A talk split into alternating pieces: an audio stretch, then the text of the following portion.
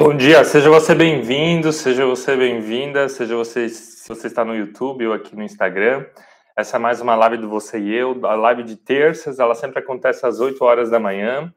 E hoje eu quero falar com você sobre as rupturas da identidade. Não sei se você sabe o que é identidade. Também não sei qual é a dificuldade que você está passando no teu casamento, qual é o problema que você está tendo. Imagino que você como eu, né? Eu, a Suzy, a gente é pessoas normais como você e a gente também tem as nossas, os nossos desafios, as nossas dificuldades. Então a gente quer fazer você hoje pensar de como você pode resolver muitos dos teus dilemas, dos teus problemas, seja de casamento, seja de vida, sabendo quem você é.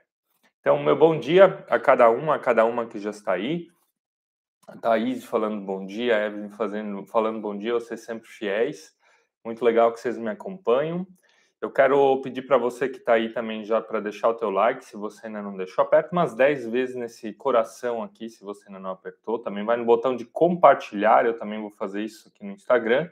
Vou compartilhar com três pessoas diferentes, tá? Quero pedir que você também compartilhe com três pessoas diferentes, fazendo com que essa live ela possa estar tá chegando a mais pessoas nessa manhã e que Deus possa estar tá usando ela também para tocar o coração de outras pessoas. Qual é o teu problema? qual é o teu problema? Você sabe dizer qual é o teu problema?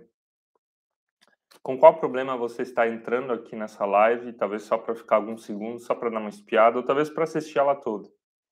Qual é o teu problema? O que, que você está trazendo aqui? Com qual problema você acordou hoje de manhã? Muitos dos nossos problemas, eu não vou dizer todos, mas muitos deles, eles não são resolvidos a partir do outro em relação a nós, mas de nós em relação ao outro. Ah, mas Michael, meu marido, você não conhece ele, você não sabe o que, que ele faz. Ah, minha esposa, você não sabe o que, que ela faz. Ah, o meu chefe, ah, não sei quem. Você não sabe como essa pessoa é e age comigo. Eu realmente não sei. Mas eu sei que na minha, na minha vida eu já tive pessoas difíceis. Na minha vida eu já sei que eu passei por momentos no meu casamento bem difíceis. E que eu entendi que isso não depende, em primeiro lugar, de alguém de fora vir até mim ou até nós e tentar resolver isso. Mas eu entendi que toda mudança que a gente deseja começa sempre de dentro para fora, não de fora para dentro. Ou seja, não é o que o outro vai fazer que vai mudar o que está dentro de mim, mas o que está dentro de mim precisa ser mudado e transformado ao ponto do outro olhar para a minha vida e se constranger com as minhas mudanças e atitudes, seja de casamento ou seja de qualquer outra área da vida. Então, as mudanças que você deseja para o seu casamento, as mudanças que você deseja para a sua vida, elas não começam a partir do outro, não começam a partir de fora para dentro, mas de dentro para fora. É a mudança que o Evangelho traz e é a mudança que o Evangelho faz. A mudança que Deus quer fazer no teu casamento, ela começa do teu coração para o coração do cônjuge. Ela começa do teu interior para os relacionamentos exteriores. Então, para você entender isso, eu quero contar duas historinhas que exemplificam isso. Havia um homem no seu leito de morte ele estava muito triste. Ele disse assim, ó, quando eu era jovem, quando eu tinha 20 anos, eu achei que eu podia transformar o mundo. Quando eu tinha meus 30 anos, eu achei que eu poderia transformar a minha cidade. Lá pelos meus 40 anos, eu achei que eu poderia transformar o meu país. Lá pelos meus 50 anos, eu achei que poderia mudar a minha família. Lá pelos meus 60 anos, eu achei que poderia transformar a chata da minha esposa. E agora eu estou aqui no leito de morte, e nenhuma dessas transformações, nenhuma dessas mudanças realmente aconteceu. Por quê? Porque se eu tivesse talvez começado lá nos meus 20 anos com uma mudança em mim, lá pelos meus 30 a chateza da minha esposa teria mudado, lá pelos meus 40 a minha família teria mudado. Lá pelos meus 50 talvez teria desencadeado alguma mudança no país. E talvez no final da minha vida ter alguma mudança significativa para dentro do mundo. Ou seja, essa história ela quer nos mostrar de que as mudanças que a gente deseja, elas sempre começam com a gente em relação ao outro e vão crescendo numa dimensão maior, numa bola de neve. E não do outro em relação a nós. talvez você perceba que a maioria dos motivos de insatisfação que você tem, você camufla jogando a culpa nos outros. Ah, o problema é o Lula que é o presidente. Ah, o problema é o prefeito, o problema é o pastor, o problema é meu chefe, o problema é meu marido, o problema são os meus filhos. Tem uma tem um livro que fala sobre liderança e esse livro ele fala assim, ó, todas as mudanças que a gente ou todo todo lugar que a gente está, a gente está influenciando, liderando. Você diz, mas eu não estou influenciando, estou consumindo. Não, você está influenciando alguém. E com o teu consumo de internet hoje de manhã, você também está influenciando alguém. Mas olha só, você está numa posição, acima de você tem alguém na estrutura da vida da sociedade, seja teu chefe, seja qualquer pessoa que está acima. Abaixo você também tem pessoas, por exemplo, os teus filhos, ou você comanda pessoas na, na tua posição de trabalho. E ao teu lado também existem pessoas, como teu marido, tua esposa. E onde quer que a gente esteja, a gente lidera, a gente influencia para cima, para baixo, para os lados. Você pode sim influenciar o teu chefe, você pode sim influenciar pessoas que estão acima de você na estrutura social. Mas o que, que é mais difícil? Qual é a pessoa mais difícil de ser influenciada? Você vai dizer, ah, que está acima da gente. Não, é a que está dentro de nós. Aquilo que acontece dentro de nós é a questão mais difícil de ser liderada.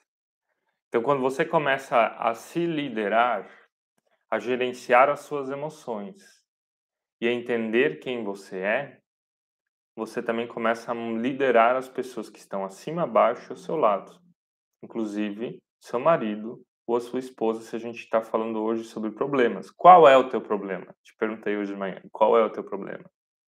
Você entende? Então, todas as mudanças que a gente deseja começam de nós para o outro, de dentro para fora. E o que, que eu quero dizer com isso? Quero dizer com isso que quando a gente acredita que a nossa infelicidade conjugal de vida é culpa do outro, e talvez você diga tem situações que realmente o outro errou. Mas ainda assim você pode decidir a partir daquilo que o outro fez de errado a viver diferente. Não importa o que fizeram comigo, o que importa é que aquilo que eu faço com aquilo que fizeram comigo. Você percebe a diferença? Tem pessoas que passaram, desculpe, tem pessoas que passaram por grandes traumas na sua vida, tá? Grandes traumas. Uma dessas que a gente gosta muito de acompanhar, a Suzy, é a Joyce Meyer. A Joyce Meyer já escreveu mais de 20 livros traduzidos para mais de 40 línguas. E a Joyce Meyer ela foi abusada sexualmente pelo próprio pai. Ela é uma pessoa que teria todos os motivos, todos os motivos do mundo para não ter um casamento, todos os motivos do mundo para estar amargurada com a própria vida, teria todos os motivos do mundo para não valorizar a própria vida, não querer ter essa vida. E ela consegue, com a ajuda de Deus e o agir de Deus na vida dela, restaurar a sua história. O primeiro casamento dela não dá certo, ela se divorcia, mas ainda era na fase onde ela não entendeu tudo isso. E depois ela casa de novo e cria o Ministério Joyce Meyer, que é famoso no mundo todo e abençoa principalmente mulheres, mas muitas pessoas foram transformadas por aquilo que ela fala e faz a partir da dor dela mas quando ela entendeu que ela precisa trabalhar a dor dela. E ela trabalhando a dor dela, ela começa a ajudar outras mulheres que se identificam e que, e que também são curadas. Então, entrando agora, o que é rupturas da identidade? Primeira coisa que a gente tem que entender que a nossa identidade ela não está firmada quando a gente acredita que a nossa felicidade ou infelicidade ou aquilo que a gente está vivendo no casamento depende, em primeiro lugar, do outro. É claro que o outro é importante. E é claro que o outro tem a parte dele. Não estou dizendo isso. Mas estou falando de você. Se você está aqui nessa live, se você está aqui nessa manhã me acompanhando, é porque você é a pessoa madura da relação. É porque você chegou no momento de conclusão da sua vida onde você percebeu de que você pode mudar coisas em você. e que a tua mudança ela pode trazer algo para dentro do casamento. É por você que o teu casamento vai ser transformado. Se a tua esposa, o teu marido não estão nem aí para o que está acontecendo no casamento, e só você está preocupado ou preocupada com isso, é porque a mudança que Deus deseja no teu casamento vai começar contigo. Porque você está procurando de alguma forma isso. Então a nossa identidade, ela é rompida quando a gente terceiriza a nossa vida.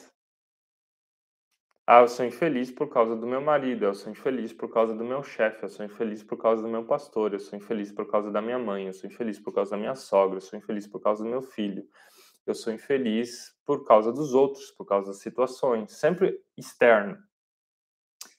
E o que é identidade? Identidade é que Deus afirma o interno e restaura o interno e restaura quem você é dentro de você.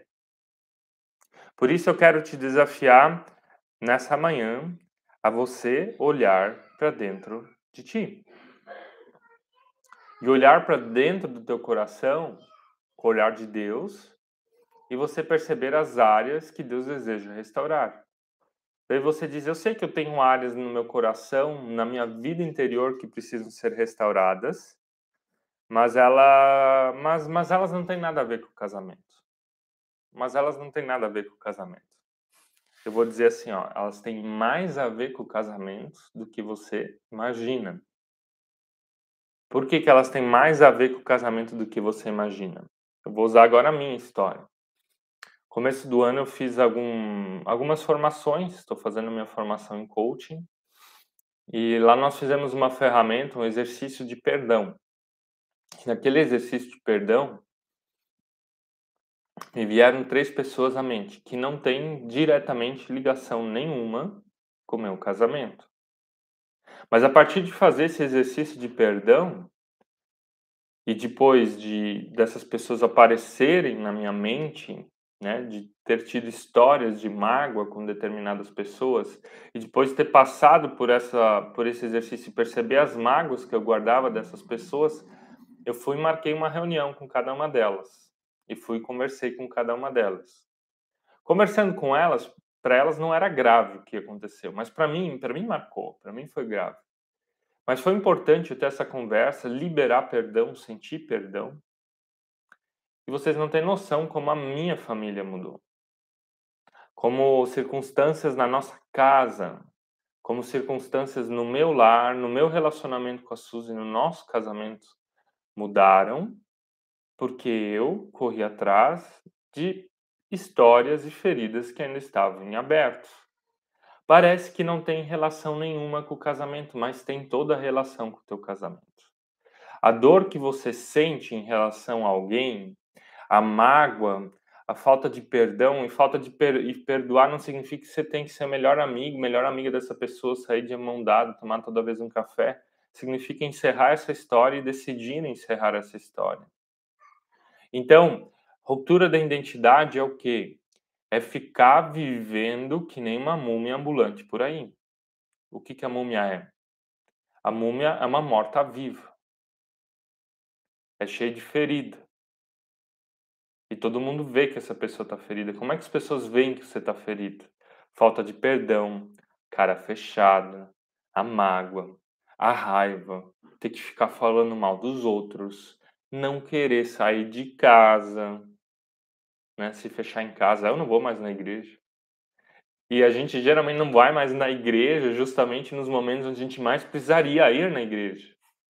Quando tá tudo bem, a gente vai lá na igreja, a gente vai de mão dada com o nosso cônjuge. E quando tá tudo mal, a gente não vai na igreja.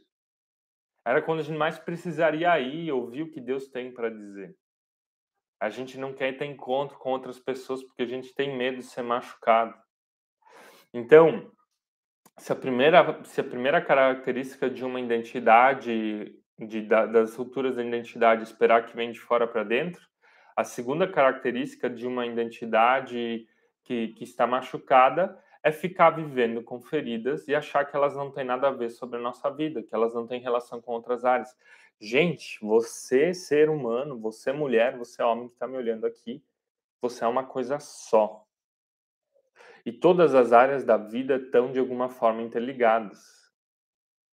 Sabe aquelas frasezinhas que a gente escuta? Ah, sorte no amor, azar no dinheiro, sorte no dinheiro, azar no amor.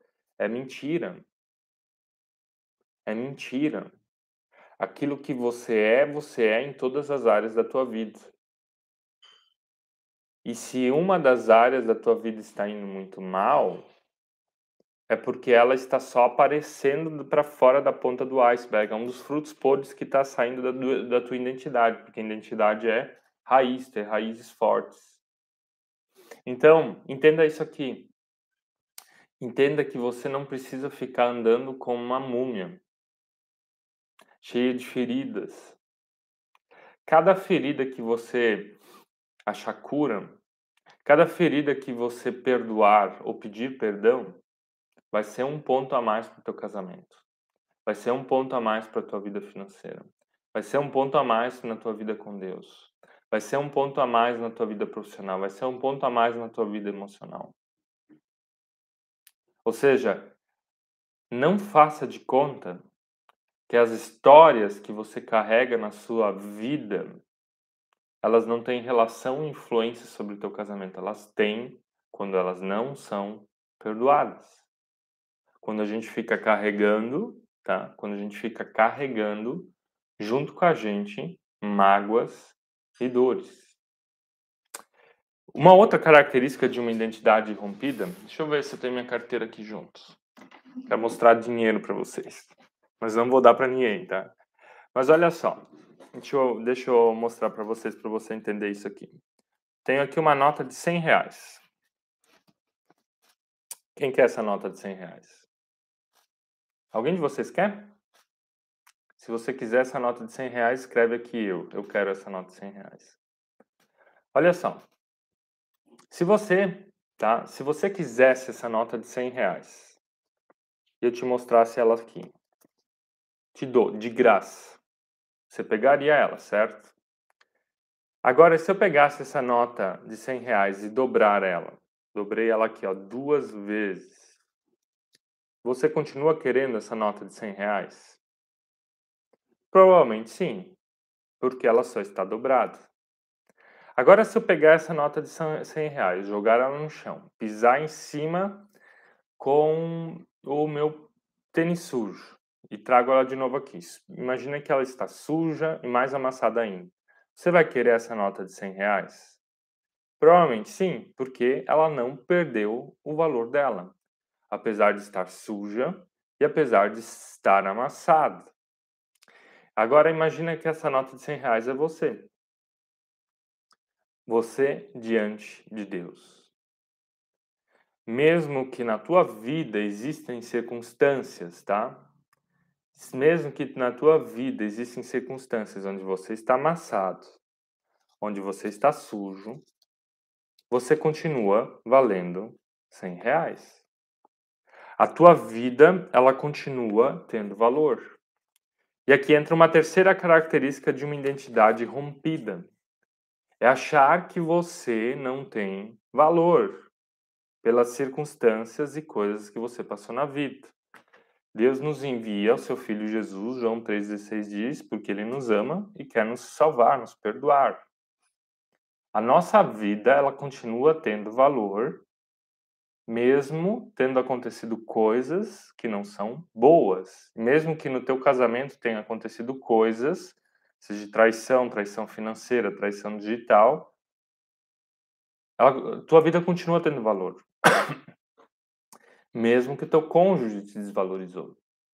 E sabe qual é o problema? Quando a gente acredita então que a nossa vida ela não tem valor.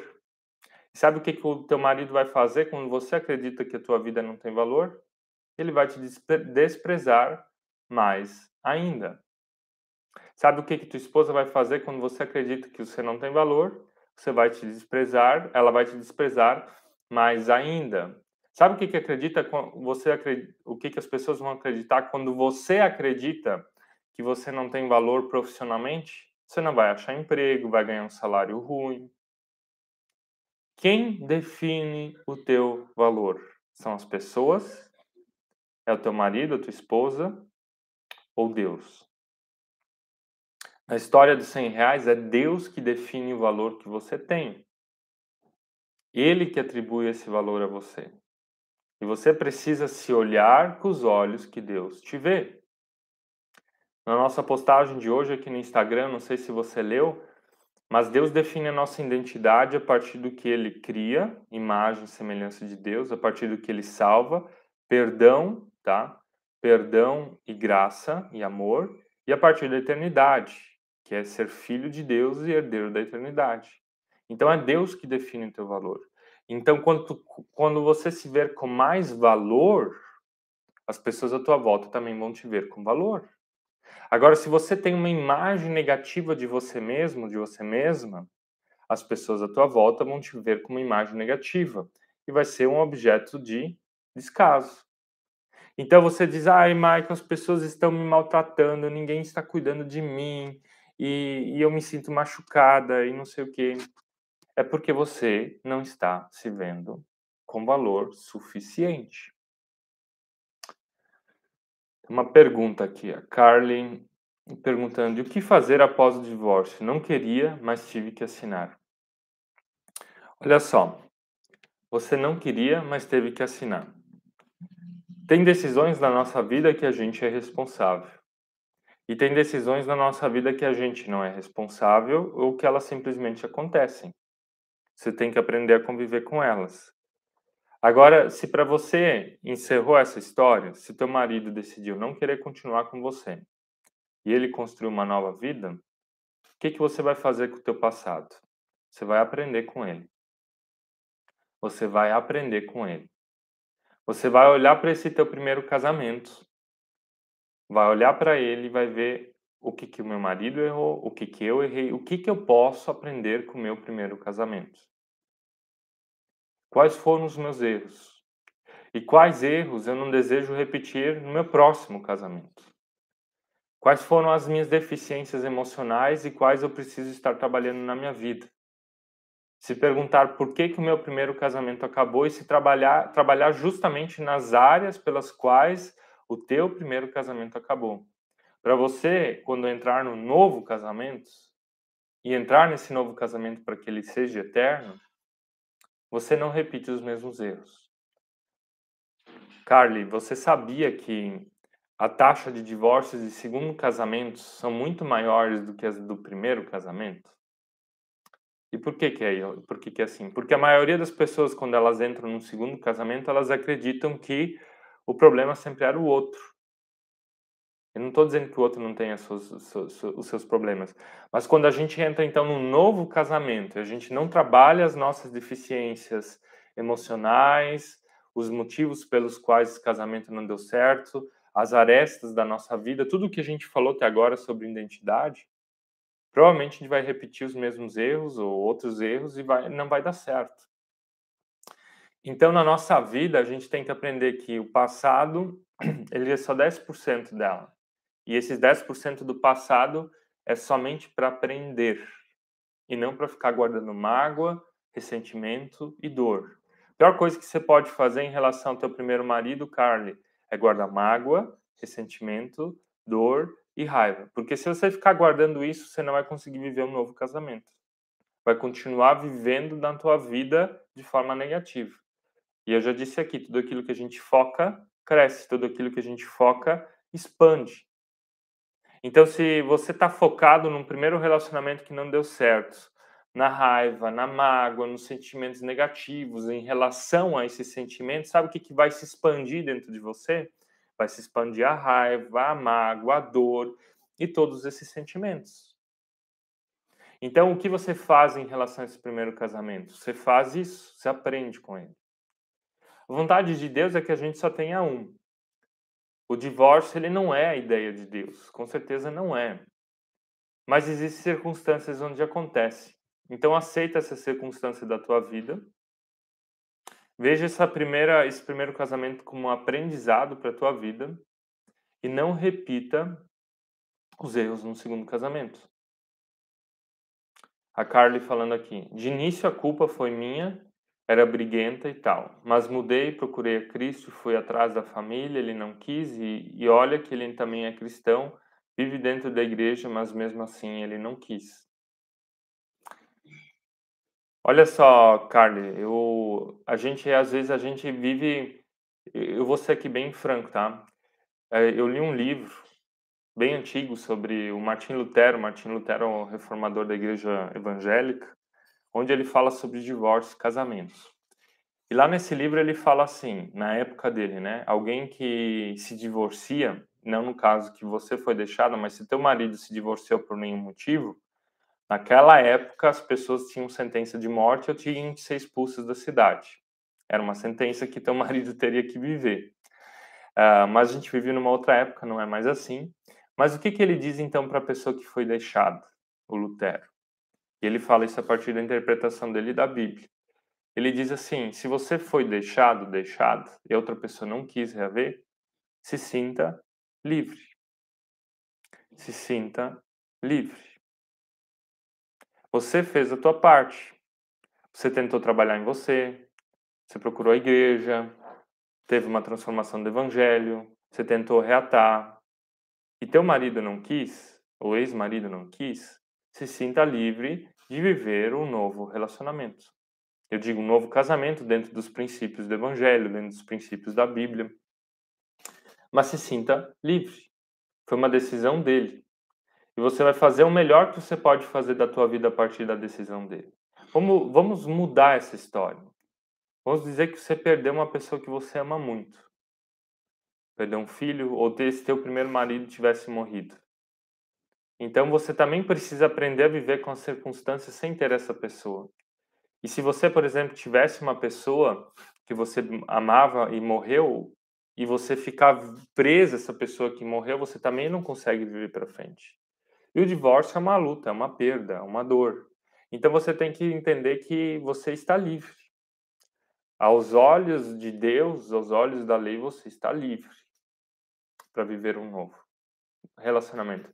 Aqui eu não quero é, baixar, digamos assim, as regras em relação ao divórcio, é fácil, vamos se divorciar, gente. Não, não é isso que eu estou falando.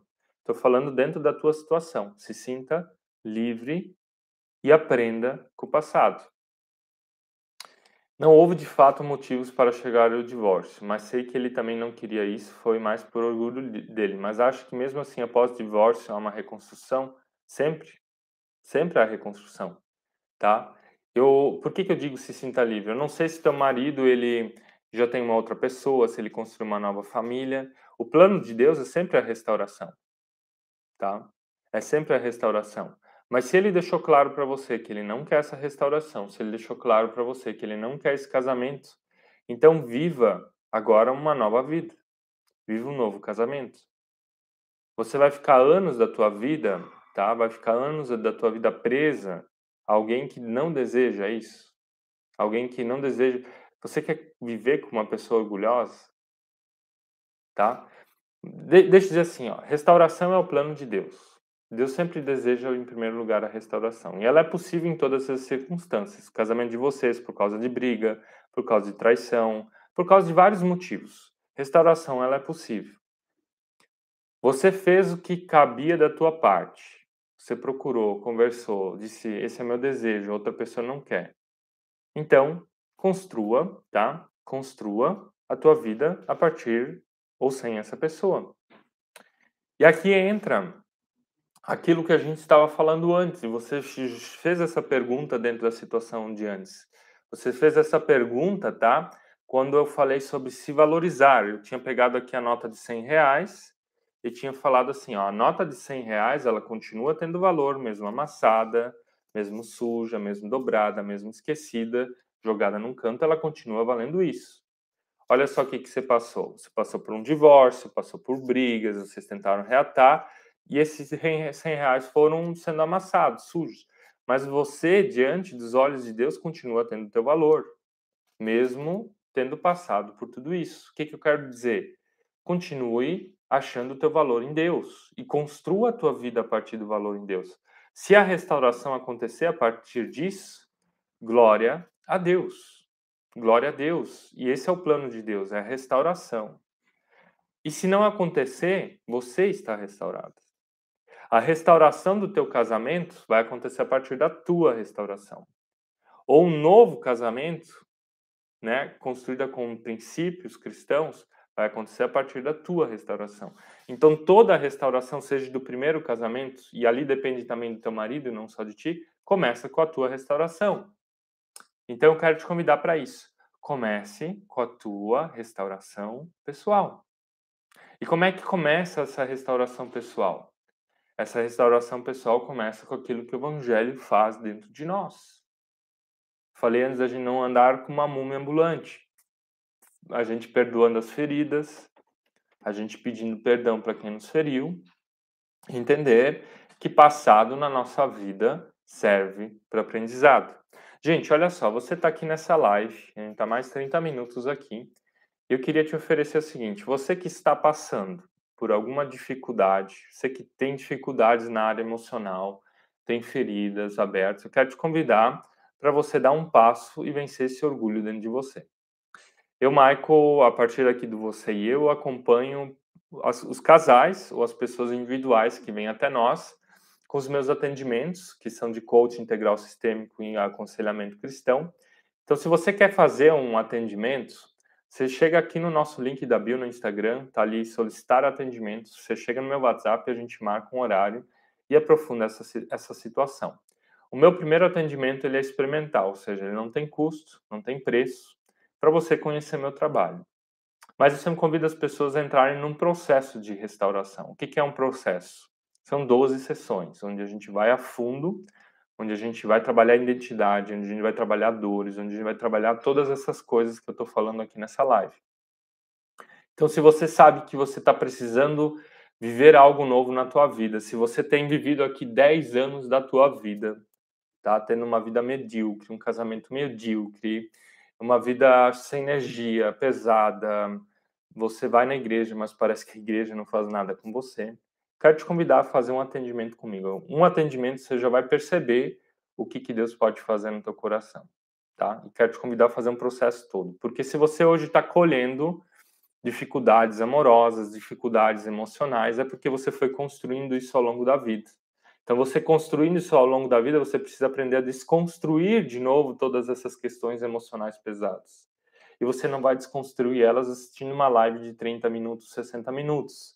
Você não vai desconstruir isso, ficar pulando de live em live, de postagem em postagem a cada 15 segundos.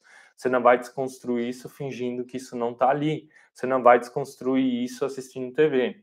Mas você vai desconstruir isso com ajuda, com coaching, com aconselhamento, com terapia e, e ir a fundo na tua história para achar de novo o teu valor, achar de novo o valor que há em você, tá? Carly disse ainda aqui, vai ser, ele, vai ser ele e Deus, pois ele sabe que Deus não se agrada do divórcio, mesmo assim foi lá. Então ele e Deus, pois se há uma aliança, haverá uma cobrança. Eu tentei, né? É o que eu te falei antes. Foi uma decisão dele, não foi uma decisão tua.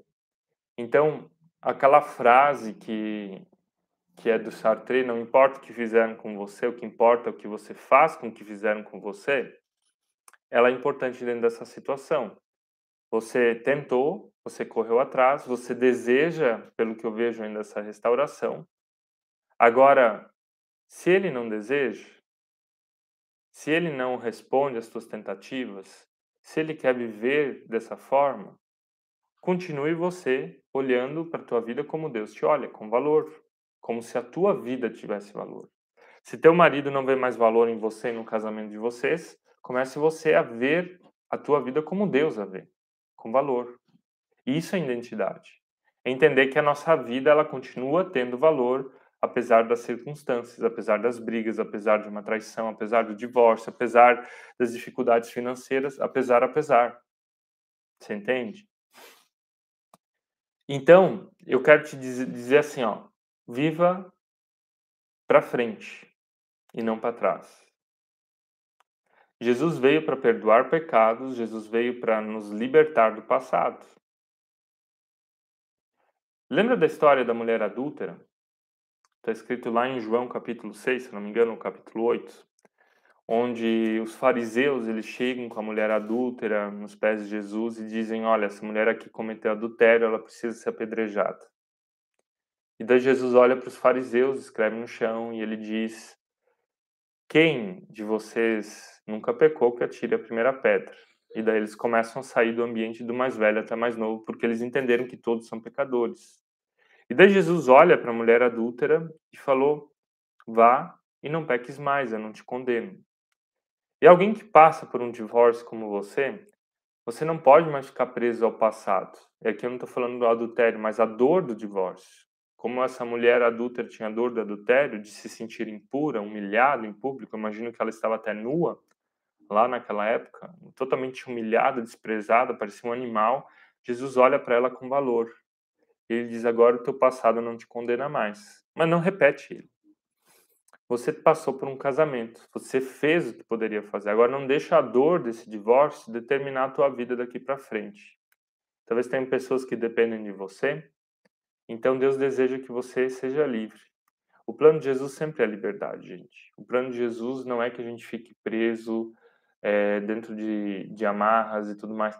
O casamento ele precisa de duas pessoas livres. E dentro da liberdade de um casamento, a gente também coloca as nossas regras de casal.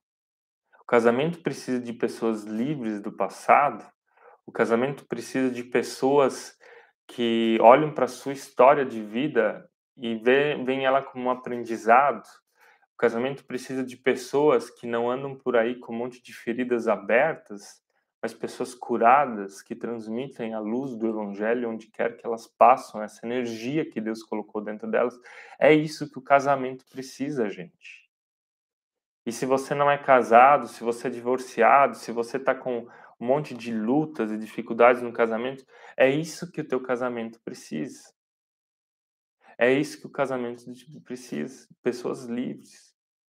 Jesus veio para que a gente tenha vida e vida plena. Jesus veio para libertar, Jesus veio para alimentar, saciar nossa sede, matar nossa fome, saciar nossa sede. Jesus veio para trazer vida eterna. Jesus veio para libertar a gente do passado e das amarras do pecado. Eu sei que é difícil. A Carly falando é difícil, viu? Dói a alma um divórcio, ainda mais quando se tem uma criança de três anos que vive perguntando pelo pai. Mas sabe o que, que o teu filho de três anos precisa? Nós temos um de quatro, um de dois, um de seis ele precisa. O, o divórcio ele não é bom para um filho, e isso você reconhece. Eu concordo com você. Coisa que o filho mais quer é que vocês, como casal, estivessem juntos e se entendessem. Agora, se isso não foi possível, o que teu filho mais precisa de você é que você esteja bem. Você estando bem como mulher, você estando bem como cristã, é o que o teu filho mais precisa. Ele não precisa de uma mãe triste, ele não precisa de uma mãe magoada, ele não precisa de uma mãe olhando para trás, ele precisa de uma mãe de autoconfiança, com amor próprio, com autoestima, que tem capacidade de dar amor, de passar energia, de levar o filho para a igreja, de cuidar dele. É isso que o teu filho mais precisa. O teu filho precisa disso.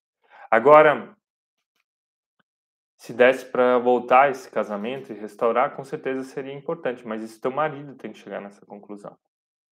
Então faça a tua parte. Seja você uma boa mãe. Eu vou dizer até assim, ó, seja você uma boa ex-esposa. Seja você uma boa ex-esposa. É isso que teu filho precisa. O que, que faz mal para uma criança? A gente lê um livro chamado Inteligência Emocional para Crianças do John Gottman. E ele diz assim que lares onde existem divórcio com brigas são ruins para os filhos. Lares onde o casal só briga como casal também são ruins para os filhos, mesmo tanto. Faz mal emocionalmente para eles. Então, o que importa é que você precisa, dentro dessa situação, trazer sanidade mental para o teu filho, trazer cura, trazer aquilo que o Evangelho é e que o Evangelho traz. É... Eu estou errado em não querer mais falar com ele, eu não quero falar, não quero papo por um tempo, estou magoada, ele vive puxando assunto, mas no momento não quero papo no momento. Olha só, Carla, essa frase ela mostra que você está guardando um monte de sentimentos do teu ex-marido. É claro que a gente precisa do nosso tempo. Mas se você está guardando um monte de sentimentos e esses sentimentos eles não saem, então é isso que vai determinar quem você é. E vai determinar também o relacionamento com o teu filho. E provavelmente vai determinar as suas conversas e os teus outros relacionamentos. Tá? Eu sugiro de novo aqui um acompanhamento, tá? Eu acho que são várias questões delicadas que você precisa trabalhar é, eh, para poder olhar de novo para o presente, para o futuro e não ficar presa ao, ao passado. Você entende? Gente, eu quero chegar nos minutos finais dessa live e terminar essa live falando sobre como a gente então pode restaurar a nossa identidade, tá? E eu acho que isso vai te ajudar também, Carly, como você pode restaurar quem você é quando a nossa identidade está, tudo, é, digamos assim, quebrada. Um princípio que a gente já falou foi de ver a nossa vida como Deus a vê. Ah, Deus nos vê como pecadores. Deus nos vê como pecadores agraciados a partir dos olhos de Jesus Cristo. Ponto. O selo de pecado não é o que está sobre nós, mas o selo da graça é o que está sobre nós. Tá? Um, então, nesse sentido, como é que a gente restaura a nossa identidade? Tem essa questão espiritual do que Deus faz, isso você já entendeu. E agora tem uma questão bem humana, uma coisa que você faz por você. Olha só, nossa identidade ela é definida pelos estímulos externos normalmente. Ou nós definimos ele por aquilo que as outras pessoas falaram para nós, fizeram para nós, ou por aquilo que a gente vê. Jesus diz: os olhos são a candeia do corpo. O que, que ele quer dizer? Aquilo que a gente vê, aquilo que a gente consome, começa a pensar dessa forma, sentir dessa forma, ser dessa forma. Então, os estímulos externos, aquilo que a gente vê todo dia, se você está vendo um monte de bobagem na internet, é o que você vai se tornar. Se você ouviu um monte de bobagem na tua história e teve um monte de traumas, histórias difíceis na tua história de vida, é o que você vai se tornar e é o que o teu casamento vai se tornar. Se você ouviu bobagem, se você fala bobagem para você mesmo, dizendo a minha vida não tem valor, você vai ser uma vida sem valor. Né? Então, os estímulos externos são os que primeiro começam a moldar a nossa identidade, depois a gente começa a pensar assim. Se tua mãe falava para você que você não presta, você vai começar a olhar para tua vida e vai pensar, eu realmente não presto. Você vai começar a se sentir uma pessoa imprestável e vai começar a agir como uma pessoa imprestável. O que uma pessoa imprestável faz? Ela não valoriza o outro, ela se torna egoísta, ela machuca, ela abusa, e depois você se torna isso. A criança que ouvia, o menino que ouvia que ele era imprestável, talvez se transforme num futuro abusador. Isso eu fiz agora a linha cronológica negativa. Os estímulos externos, escutar, ver experiências, pensar, sentir, agir e ser. Isso se retroalimenta.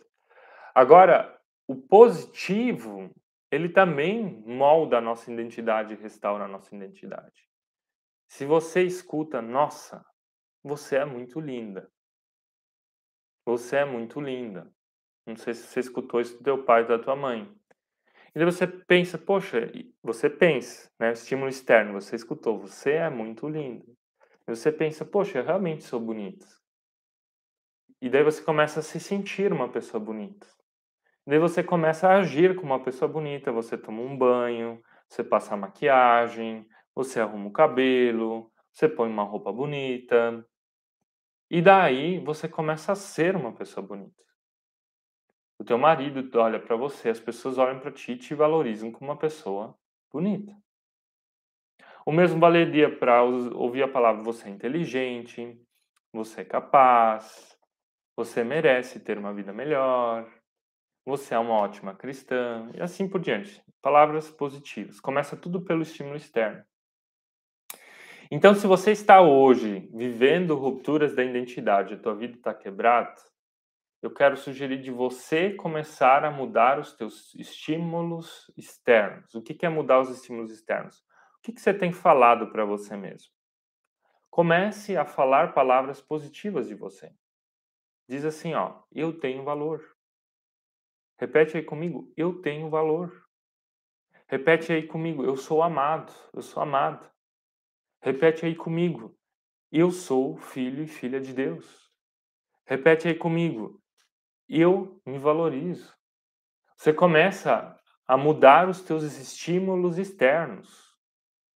E quando você muda os teus estímulos externos, você começa a pensar conforme esses estímulos externos, você começa a sentir esses estímulos externos e você começa a agir com esses estímulos externos, você começa a ser. E ser é identidade. Então, se você hoje coloca na tua cabeça o rótulo de divorciada, você vai se pensar como uma divorciada, sentir como uma divorciada, agir como uma divorciada e ser uma divorciada. Mas se você coloca na tua cabeça o rótulo eu sou livre, eu sou amado, você começa a pensar, sentir como uma pessoa amada e livre, você começa a agir como uma pessoa amada e livre, e você começa a ser uma pessoa amada e livre. E quem não se apaixona por uma pessoa amada e livre? Até o teu ex-marido vai se apaixonar por você. Você entende? Então, a restauração da identidade, dessas rupturas que a gente vê, tem essas duas coisas: aquilo que Deus faz e como Deus nos vê, e o nosso chamado é ouvir aquilo que Ele diz sobre nós, e também aquilo que você fala para você. Porque se você depender do que, que os outros vão falar, a tua vida ela não pode ser baseada em primeiro lugar no que, que os outros pensam. Tem que ser baseado no que Deus pensa de você e você construir a partir disso. Se eu dependesse só do que, que os outros pensassem, a Suzy e eu, a gente não estaria aqui hoje fazendo você e eu. Não sei se você viu a nossa postagem de hoje, a gente falou um pouquinho da nossa caminhada. Nós estamos agora há dois anos fazendo esse trabalho presencial, já passamos por mais de 50 grupos, escrevemos dois livros, já atendemos mais de centena, centenas de pessoas no online, isso tudo porque a gente entendeu quem nós somos em Deus. E quando você entende quem você é em Deus, você vive a partir disso. Amém? Gente, que Deus te abençoe. Quero terminar essa live aqui. Quero te convidar para a próxima terça-feira de novo aqui às 8 horas da manhã. Espero que essa live de hoje ela tenha feito diferença na tua vida. Ela vai ficar salva só no YouTube, então você chega lá no YouTube, você dá uma olhada nela, Quero também no nosso podcast, se você ainda não conhece, tem lá no Spotify, você e o podcast, lá ficam salvas as nossas lives.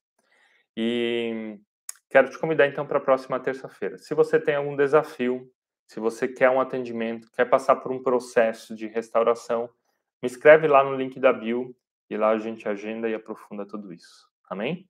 Que Deus abençoe teu dia, que você tenha uma excelente semana e que o teu casamento seja um lugar de vida plena e de vida abundante. Até mais, gente.